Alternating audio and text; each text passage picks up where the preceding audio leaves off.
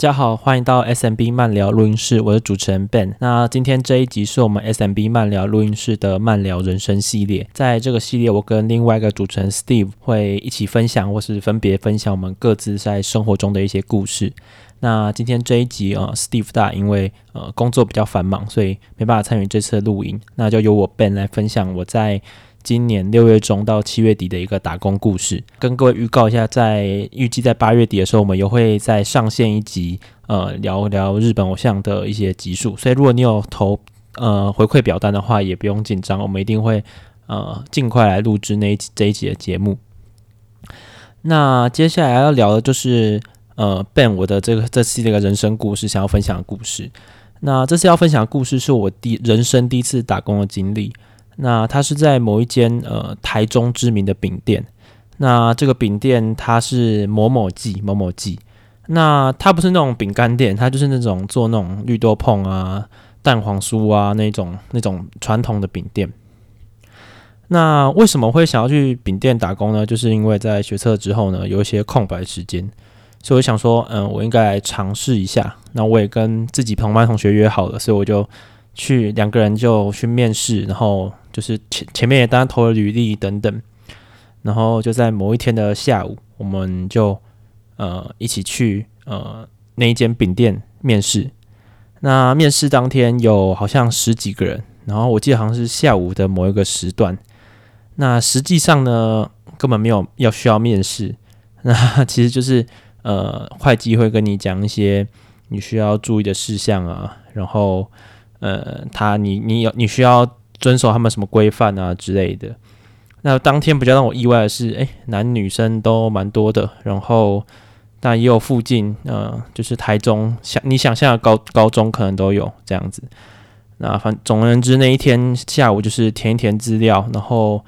当天晚上的时候就收到了说，嗯、大概星期几可以上班。那对我来说。嗯，还蛮惊讶，就是第一次面试或就这么顺利。但实际上最后想想，好像也也并不是如此，因为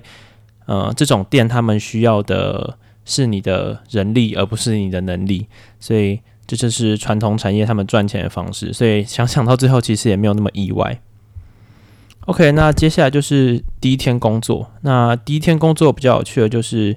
呃，我们就开始第一天上班，就是先做快筛。然后接着我们就是填写合约，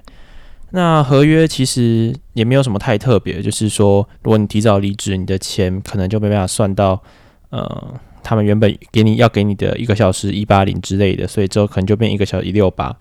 就是一个预防你提早能离职，所以他们会造成损损失的一个合约。基本上合约里面最重要就是那一那一项而已，对。那接着就是，我记得填完合约大概，然后做了一些快筛，然后做了解一些事项之后，大概半个小时之后，我们就开始工作了。我还记得第一天的时候，我开始做是一个擀皮的工作，然后，呃，擀皮这个工作它是一个就是，呃，如果没有细心的人会有一点小小辛苦的工作，就对我来说，我需要呃控制那个力道。那那个时候就会有一个叫阿忠的一个比较早到一个工读生，就教我怎么做。那其实到我一个半月打工的最后，我也只赶过一天的皮。那我到后面就去做更更耗费体力的工作了。对，那接着呢，就是当天也做学习了怎么包饼。那基本上包饼呢，呃，是有一个叫做我我会号称他叫做性骚扰男的一个中年在那边的。呃，老师傅，然后会来教我包饼。那包饼这个工作很有趣，就是，嗯、它很需要两只手互相的配合，然后你需要掌握说那个皮跟那个线在呃按压的时机啊，跟你有没有把它放均匀。那这个东西到我从我呃开始打工到最后，我都还没有拿捏得非常的完整。这真的是一个很让人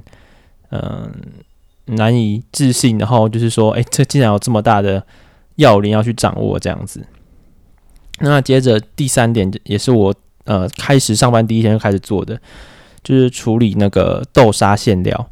我不知道大家知不知道，就是在饼里面都会有什么绿豆沙、嗯、红豆沙，然后各种沙，然后嗯、我们在呃把那些沙包进饼之前，我们要先把呃冷冻起来块状的一块一块那些馅，我们要先把它进行切块，然后放到搅拌机里面让它打打打成软，打成泥泥状的概念，也没有到泥状，就是也不可以太泥，因为之后手续就很麻烦。然后我们就会把把呃从那个搅拌机里面从把泥状的东西拿出来之后，我们会放进一个呃切块机，就是会切成一块一块圆圆柱形的小块，大概三十克、四十克甚至五十克等等重量，然后就会呃拿拿去旁边的工作桌，让呃包饼的人啊、擀馅的人呃进行下一个步骤这样子。那当天也是有一个叫做保罗的一个呃男性工读生来指导我，那他是一个大概二十几岁。有种感觉像出社会一小段时间的一个一个人，然后来指导我。那他真的是一个非常好的人，然后也呃那边帮了我很多，在那个半月之间。那处理馅料豆沙应该就是我呃这一个半月以来最主要的工作。我几乎每一天都会做到这个工作。假如说我上班四小时，我大概三小时都在做这个工作。如果上班八小时，可能四个小时、五个小时都在做这个追这个工作。工作细节来讲的话呢，处理豆沙。它算是一个嗯比较相对自由，然后楼层主管比较不会一直去管你的工作。那主要是就是你有你要负责，就是你要大拿一把拿一把大刀，然后有三台机器：碾碎机、搅拌机、切块机。总之，你的工作几乎就是跟这几个东西一起在互动的。还有好几个，还还有十几个塑胶箱跟呃把不把那个切好豆沙盖起来的呃铁盖这样子。要说是烤盘呐，烤盘不是铁盖。那大大刀的话，一个刀子，它就是初步把装在塑胶袋里面的，呃，他们真空当初煮好的豆沙呃那个块切开的一个大刀，然后把它切块，然后我们就要把它初步分割，可能是分割成六公斤啊、八公斤啊等等，然后我们就要把它切块，然后可能像是绿豆沙，可能我们就要在呃碾碎机里面，因为它很。很硬，它不如果直接碾不会不太不方便，所以我们就会去呃碾碎机里面把它碾碎这样子。像是有一些像红豆沙，我们就会直接呃可能直接切块啊，对。然后总之主要工作呢，看似非常简单，就是处理豆沙，然后用好几个机器，可实际上它是一个非常疲累的工作。我们一箱可能都是十几公斤，然后我们要不断用箱子，然后用我们的身体去把这些。箱子再来回在不同机器，然后在一个小小工作区里面不断的把它来回的移动，真的是对于腰非常非常的呃疲累，然后你会觉得非常的心呃腰快撑不住了。那其实是变相在练习深蹲啊，但不过有一个好处就是说你在做这个工作，它比较不会有什么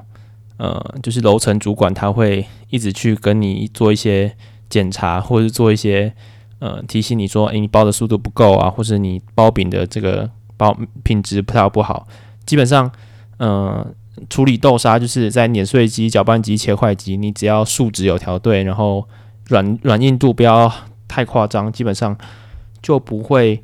太辛苦，呃，就不会受到太多的质疑，然后受到太多的主管主管的照顾这样子。那接着就是，嗯、处理完豆沙之后，我主要工作就是清洗、扫地、搬货。然后包一下下饼，它基本这几个工作基本上就是我一个半月生活的写照。就是我基本上早上九点上班，然后我就是去楼上七楼，他们七楼有一个呃冷冻库，然后 B one 有一个冷冻库，我们在冷冻库里面拿到从纸箱里面拿到一袋一袋嗯、呃、好好几几十公斤的豆沙，然后我们就是要每天早上进行把它呃碾碎啊，然后搅拌啊，切块啊，然后把它搬搬到桌上啊等等工作。那做完这些工作之后，我们基本上就是要刷地，然后呃扫地，然后把洗机器、把机、把切块机啊，然后搅拌机啊，哦、或是碾碎机啊，他们都需要清洗。那我们就是要呃抹布啊、水桶啊，各个清洗工具，我们把它洗干净。然后我们要把地板，地板上非常多的屑屑，你要整个脚啊都是都会呃弄得非常的非常的脏。总之，我们就是要花时间去打把环境打扫好。那还有个点就是搬货啊，搬货真的是非常辛苦，因为呃，它都是非常笨重的东西，然后呃，它的材质又有时候有些很冰啊，然后你在工作的时候，嗯、呃，你除了要应付重量，你还要应付它的冷冷度、冰度，你就是你可能在处理呃切线的时候啊，你在腰已经很不舒服了，因为你的姿势，因为你可能要一手去接那个掉下来的馅料，然后一手去呃去拿取馅料放到那个切块机里面，所以你的身体已经非常就是在承受重量跟不协调、不不符合人体工学姿势的同时，你还需要呃手去承受那个。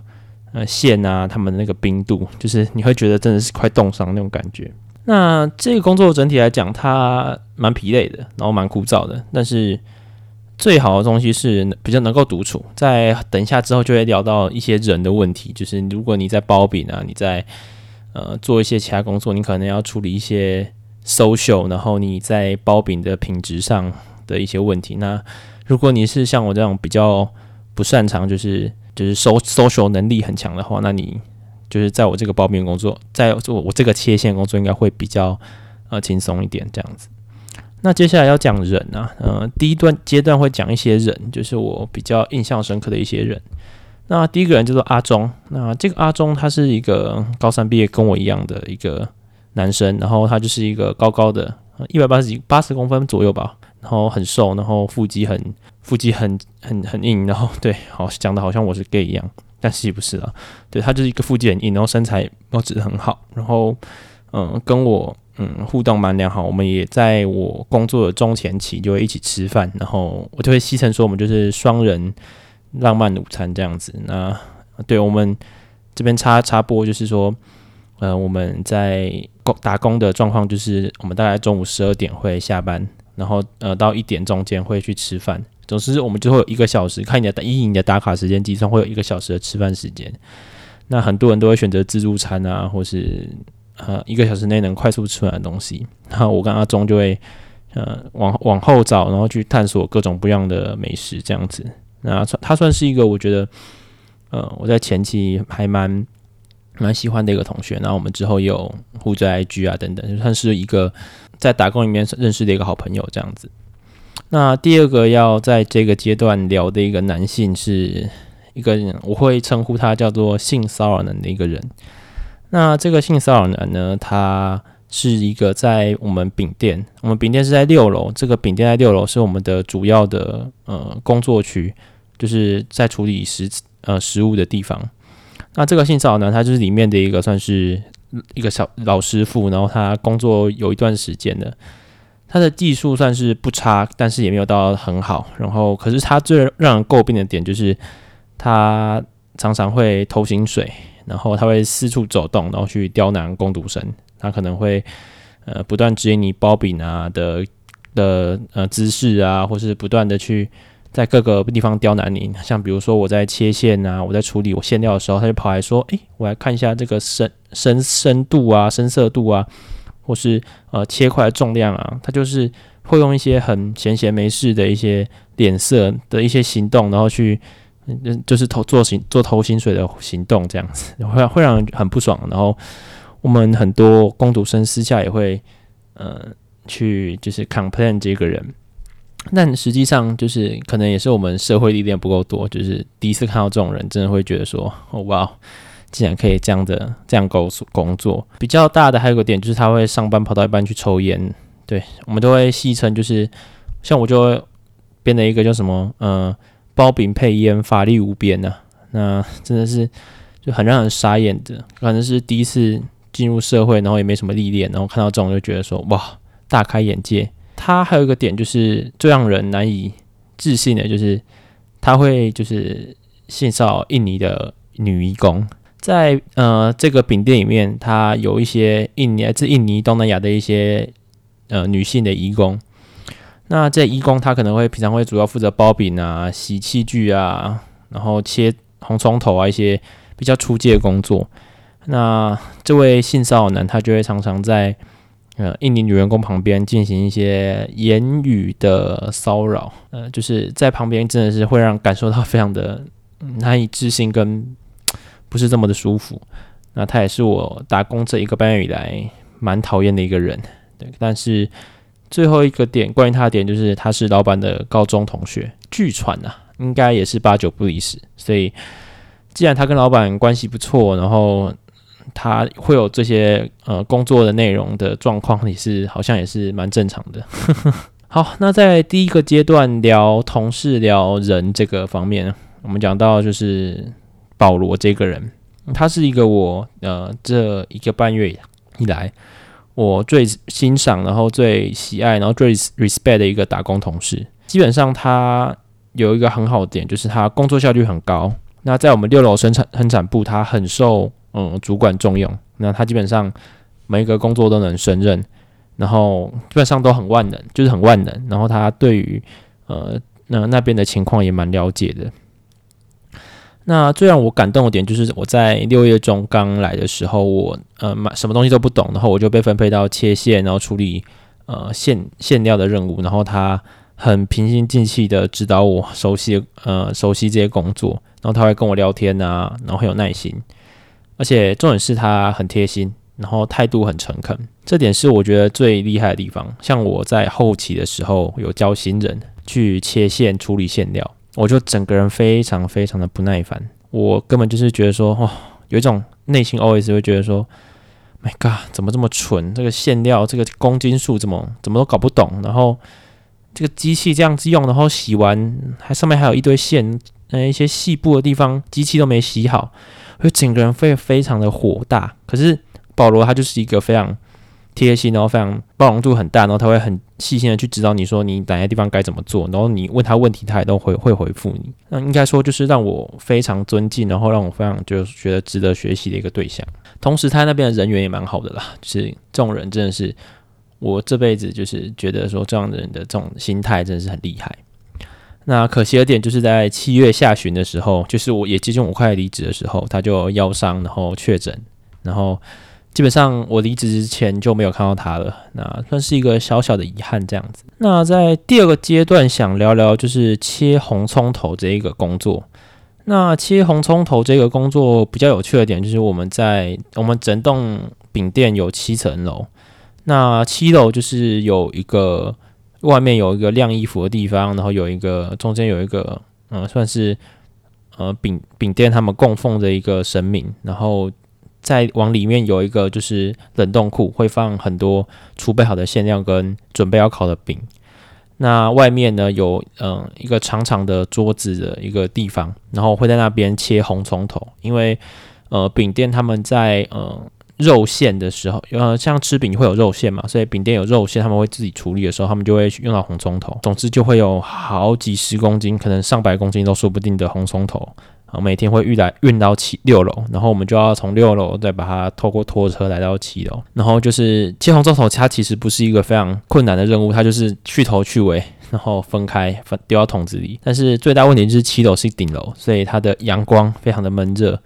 那它是那种半开放式的嘛，就只有一个一个遮遮雨棚，就是非常的闷热，然后非常的嗯环境非常差啦，然后嗯工作也非常枯燥。但是切红葱头有个好处就是说，你可以自由的跟同事聊天，然后可以自己播音乐。那到最后，其实一开始我觉得很新奇啊，就是可以聊天啊，可以做很多开自己的比较自由的事情。但最后发现切红葱头真的是一个地狱。当你的眼睛，然后当你的手一直不断做同样的工作，特别是眼睛。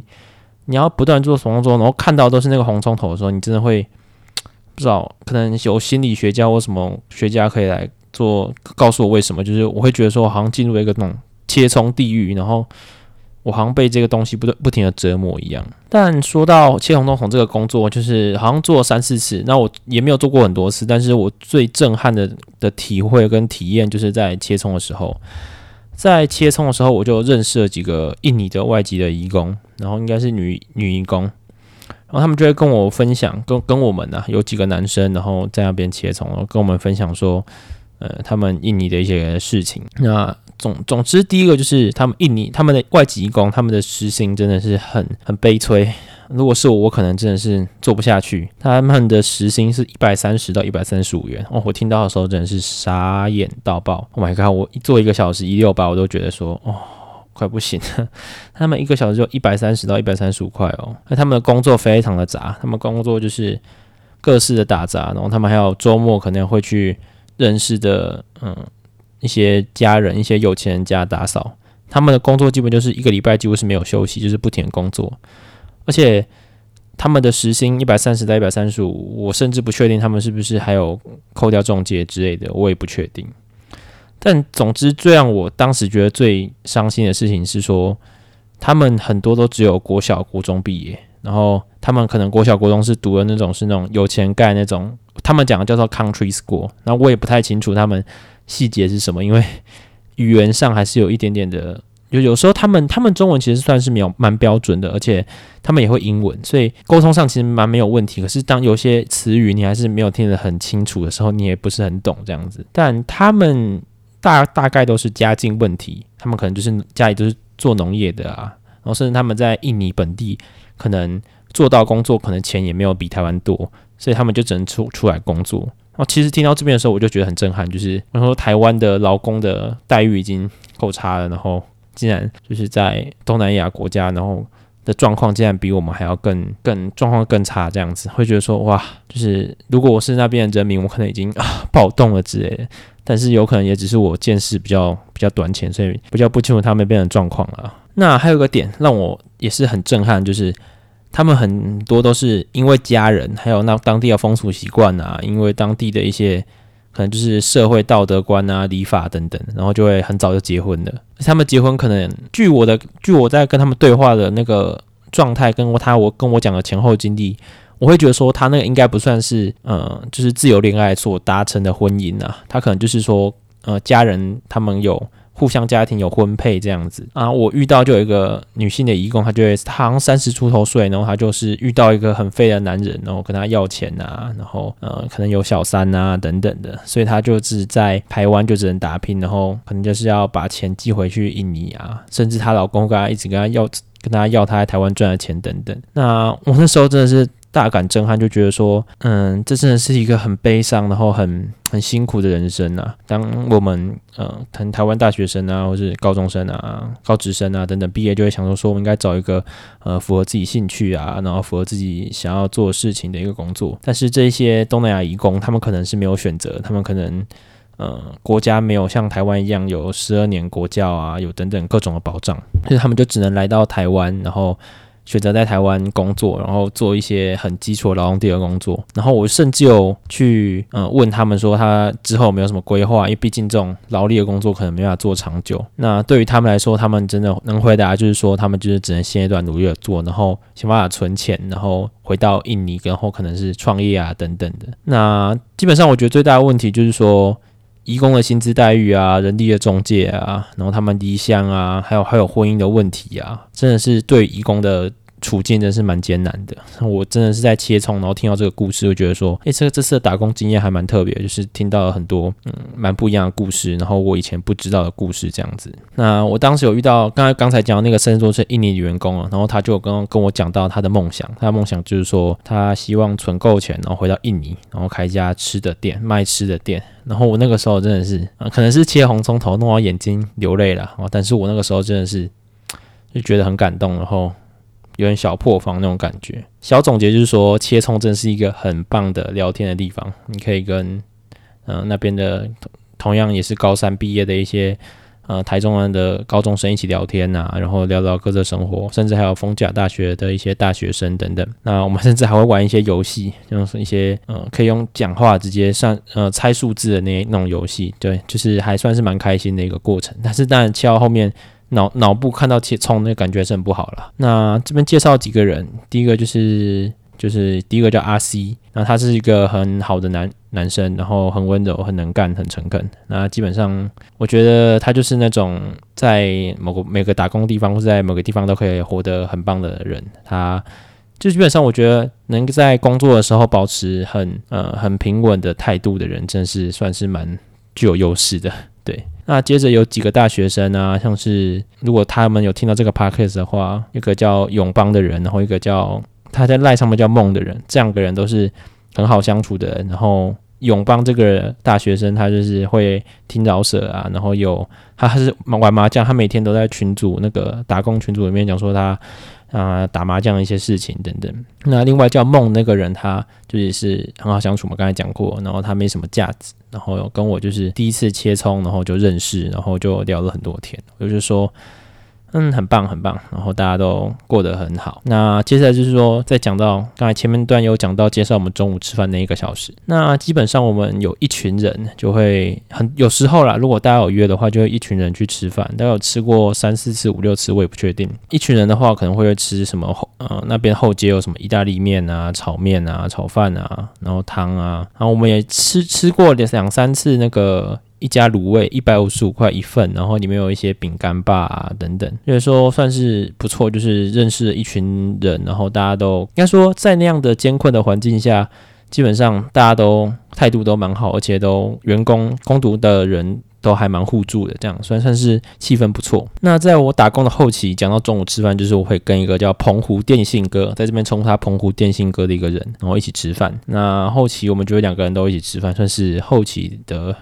呃，浪漫中午吃饭组，在我们吃饭的过程，就是算是蛮蛮舒服的。然后我也蛮喜欢这个人的，他就是外表蛮温和，然后跟我一样身高差不多一七七。他很喜欢开一些小小的一些玩笑。然后他住在附近，然后跟我就就算是都就跟在后期都跟我吃饭。然后他之后会去澎湖读电信科这样子。然后在最后。七月二十八号我离职的那一天，他还跟我一起吃了小火锅。然后在吃小锅前一天，我们吃了牛排，这样就是算是很美好的结尾了。然后跟这个人呢也聊了很多，算是我在后期快要离职的时候，算是一个蛮蛮好的朋友。录到这边讲了很多鸡汤，讲了很多呃工作的状况，认识很多人。那等等，就是要讲的话，就是在饼店里面看到的一些比较黑暗面，然后比较让人难以置信的一些点。就是说我在打工之前，可能因为社会历练比较浅，然后比较不清楚说这种呃饼店的状况竟然会是这样的，所以呃基本上我看到的都是我主观看到的、眼睛看到的，那它是非常真实的。然后又我听到的一些 rumor，但是就是八九不离十，我也有看到八八九成的 rumor。那基本上大家就是听听，然后。也希望饼店老板如果听到不要告我，对，嘿嘿，那这算是黑暗面吗？也有可能是，说不定也是常态。那只是我们我不我不知道而已。那在这个 podcast 跟大家分享。如果听到这边的话，第一个就是要讲环境的问题。那环境的问题，第一个就是老鼠、蟑螂还有屎。那这三个东西，这三个名词就是包含了这个黑暗面的第一个。那我还记得我在饼店打工的第二个礼拜的礼拜一，然后我去早上去打卡，然后打卡的时候我就看到了一个让我大受震撼、大受让我刻骨铭心的一个东西，就是我在打卡机的旁边有个粘鼠板，然后粘鼠板上面有一只半死不活的老鼠，然后还在动。那我基本上那天就是吓傻了。就是我想说说，哇，有只老鼠没动，基本上还会动，然后有老鼠，那基本上我会断定说，那边说不定有住更多，嗯，那我就不清楚了。那第二个就是这个我们在处理馅料的时候，可能过一个周末等等，过过一两天，我就发现说，诶，这个碾碎机跟这个切块机里面会有一些黑色的一些小点点，而且一粒一粒的，那基本上呢。那个就是老鼠屎或是蟑螂屎啊，然后应该是蟑螂屎比较多，或是老老鼠屎有可能。那基本上有些大块，有些小块，那我们都也搞不太清楚了。对，那总之呢，真的是会让人非常非常的震惊，就是说那边的环境卫生真的是进入到了一个难以置信的地步。那我们都会跟打工都会开玩笑说，那个是老师傅美味的秘密。对。好，那基本上这个就是我看到的啦。那当然有听到一些呃一些攻读的朋友讲到一些更让人不知道、难以置信的一些故事。那我我自己没有看到的时候，我就不方便说，我也不清楚这样。那第二个要讲的就是它的仓储空间真的是非常的小，而且动线非常的差。那基本上那边的仓储空间有 B one 跟顶楼，顶楼基本上就是在七楼，那 B one 就是。会搭电梯下去。那仓储问最大问题就是里面很冷，里面很冷是一定会很冷，但是它问题是它走道很窄，而且它的空间真的是非常不好拿取。你甚至有时候还用爬的，就是你要渡过呃，把用上爬山爬从那个崇山峻岭一样，就你要可能要爬过那种馅料的箱子啊、纸箱啊、木箱啊，然后你会有些堆太高了，可能下面都烂掉了，你要注意危注意危险等等，而且。在我们刚刚去工作的时候，顶楼的灯还没有修好，所以里面就是暗的，就是你会在摸黑行动。那基本上真的非常痛苦，而且基本上其实蛮危险的，因为你搬的都是十几公斤的重物，那你可能一次像一袋，可能一袋那个馅料就是六公斤到八公斤，你可能拿那个馅哦，你还要爬，就是非常的辛苦，所以很多时候都是两个人一起行动。那基本上我们都会吐槽啊，工读生就会吐槽说，我们老板饼，老板这些饼都呃卖这么贵，然后赚这么多钱，然后还不更新一下这个仓储的空间，那。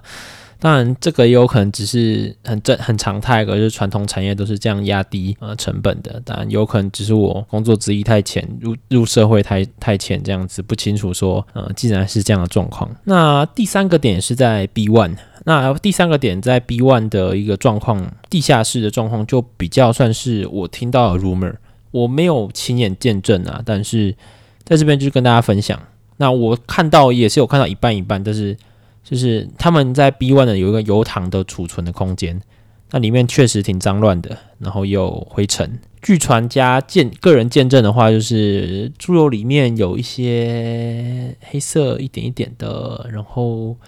那些箱子的砧板附近灰尘什么都蛮多的，然后基本上那边的空间，当你去想象你吃的饼。以前是这么做的，你真的之后就会觉得说，哦，哇哦，你以后应该不太敢吃了。但讲完这以上三个比较，就是让我主要让我觉得算是小黑暗面的地方啦。我最让我觉得最觉得好像无解的地点，就是说我们在六楼的时候，有时候会烤饼嘛。那烤饼之后，就是把烤好的饼。就是把包好的饼拿去烤箱烤，就是那种很大那种机器烤箱烤。那烤完之后会发现说，它其实真的是蛮香的。应该说他们的饼店算是百年饼店，所以他们的配料啊什么的真的是有一定的水准啊，所以吃起来应该也是蛮有水准的。所以我们在烤完饼的当下，真会觉得说，哦，香到一个不可思议。它那个猪油真的是蛮香的，但是就是我们就是工读生就是。制作过程会发现它真的就是不是你想象中这么美好啦。那接下来就是结尾一个小心得，那录也也录了三十几分钟了，跟大家讲讲一些这一个半月以来的心得。那基本上人生第一次打工的经验，会觉得说，嗯、人这个东西是最珍贵的宝物。那基本上你在打工，他们跟你要求的，你第一个这种工作，基本上他要求就是你的人力，你要奉献你的劳力。那当天当然啊，大家会讲说，诶，可能女性员工会被送去二楼啊、一楼做一些接待的任务啊，或是包纸箱的任务啊。但是其实各位都要知道一件事，其实这大体来说都是劳力。你在接待客客人啊等等，你要一直站着啊，像是我们切葱或是我们包饼，有可能这些或是擀擀皮的人，他们可能可以坐着。但是呃，二楼的一些女性、一楼女性，她们。也许可以坐着，或者说他们是呃比较偶尔没有客人的时候工作，但是他们也需要做一些呃杂务啊，甚至他们在生产线一些纸箱的工作是流水不不间断的。所以，所以其实说基本上它就是一整个是劳力的工作，你整天工作完会非常的疲惫。因此，其实讲讲整到真的，你也没有学习到什么很就是会让你学习到什么确切能力的一个东西的一些。基本上，我觉得人啊，你交到很多好朋友，然后你认识到很多不同的人。然后你常见到了人情的温暖，然后觉得很感动啊，然后感受到了很多社交的一些状态，你会见识到一些，嗯、可能像是前面讲到性骚扰男这这种工作的时候这种状况，然后仗着他本身的工作的长时间，他本身可能比你比较习惯这些工作，他就会去指指点点等等。比起这些，你真正体会到真的是。你交到很多朋友，你认识很多人，对，那真的是很珍贵、很珍贵的经验啊。讲一个梗，就是说，嗯，就是叹气啊，叹气啊，就觉得说，哦，这种传统产业他们真的是很厉害，他们可以透过很多的方法去赚钱，然后压低它的成本。像是我们工读生一个小时一六八或者一八五、一八零等等这样的工工时啊，但是他们像比如说一个。呃，肉肉的肉的饼啊，有包肉肉馅那种饼，就是一颗就是八十五块的，就是，然后可能是包那种一般的绿豆椪啊，一个就是什么七十块，然后三盒装啊，卖两百一。我觉得我们的员工都会打趣说，哎，我们一个小时一六八或者是一八零都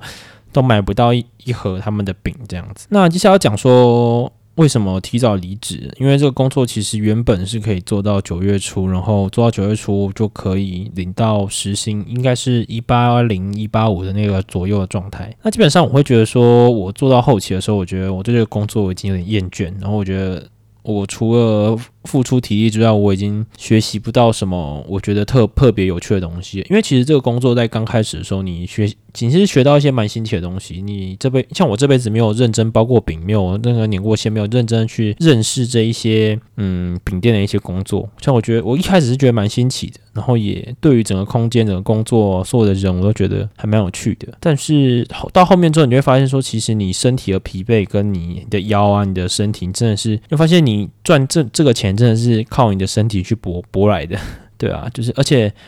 这种工作是你回到家你就已经没什么体力了，因为你的整天几乎都是在体力活当中度过的，所以基本上你除工作之外，你就没有什么太多的精力会让你去达成其他的学习或其他的工作，所以会让我觉得说文学点上就是心里有点干枯了。那最后 push 我决定就是离职前三天的某个早上，我就醒来，然后我就看着窗外。然后阳光洒落等等，然后我就有一种无力感、失落感，就说，哦，打工这个东西真的是让我觉得我已经够了，然后我已经觉得，